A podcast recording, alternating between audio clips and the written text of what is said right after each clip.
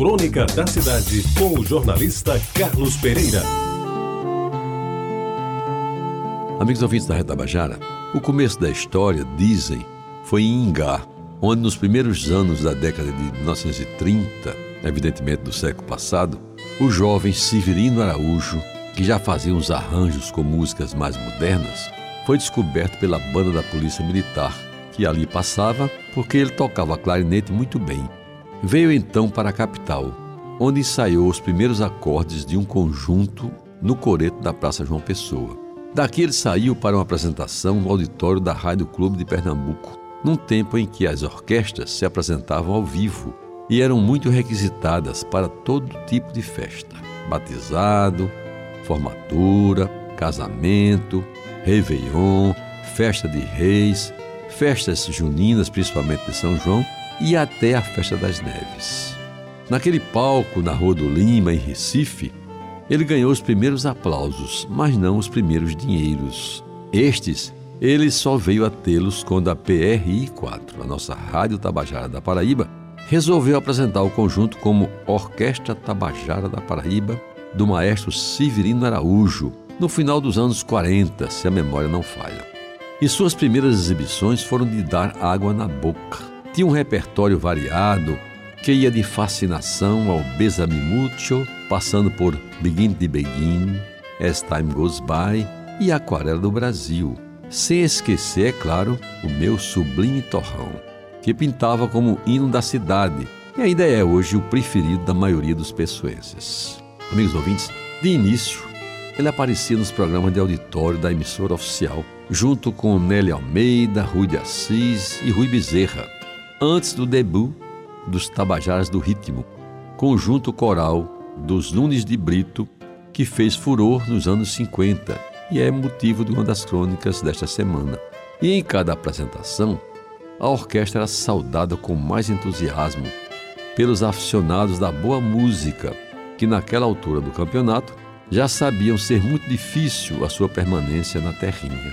E foi o que realmente aconteceu, para a tristeza dos fãs daquele afinadíssimo conjunto de orquestra e coro, que os músicos também cantavam.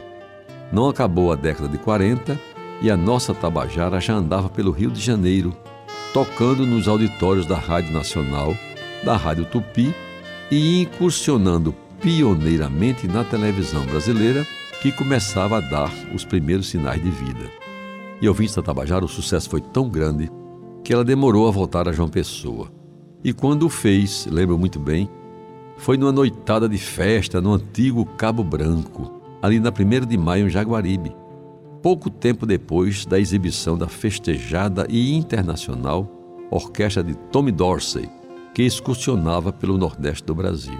E eu não, que não era conhecedor mais atento de música mas os experts foram unânimes em reconhecer que Severino Araújo estava bem próximo do virtuosismo do famoso maestro americano e que a sua orquestra viria a ser uma das melhores do país. E foi exatamente o que veio a suceder numa saga que misturou luta, denodo, sucesso e glória. O Severino Araújo, simples como ele só, nos anos seguintes recebeu aplausos do público e da crítica em recitais que marcaram época e que o transformaram num dos mais premiados maestros do Brasil. Ele morreu em 2012, mas desde 2006, o seu irmão Jaime Araújo, hoje com 90 anos, assumiu o comando da banda, que este mês foi declarada pela Assembleia Legislativa da Paraíba como Patrimônio Material do nosso Estado.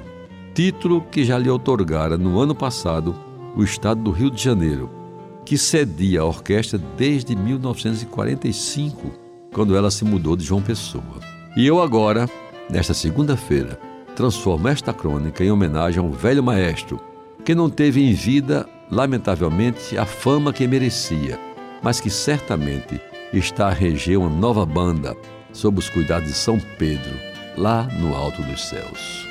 Você ouviu Crônica da Cidade com o jornalista Carlos Pereira.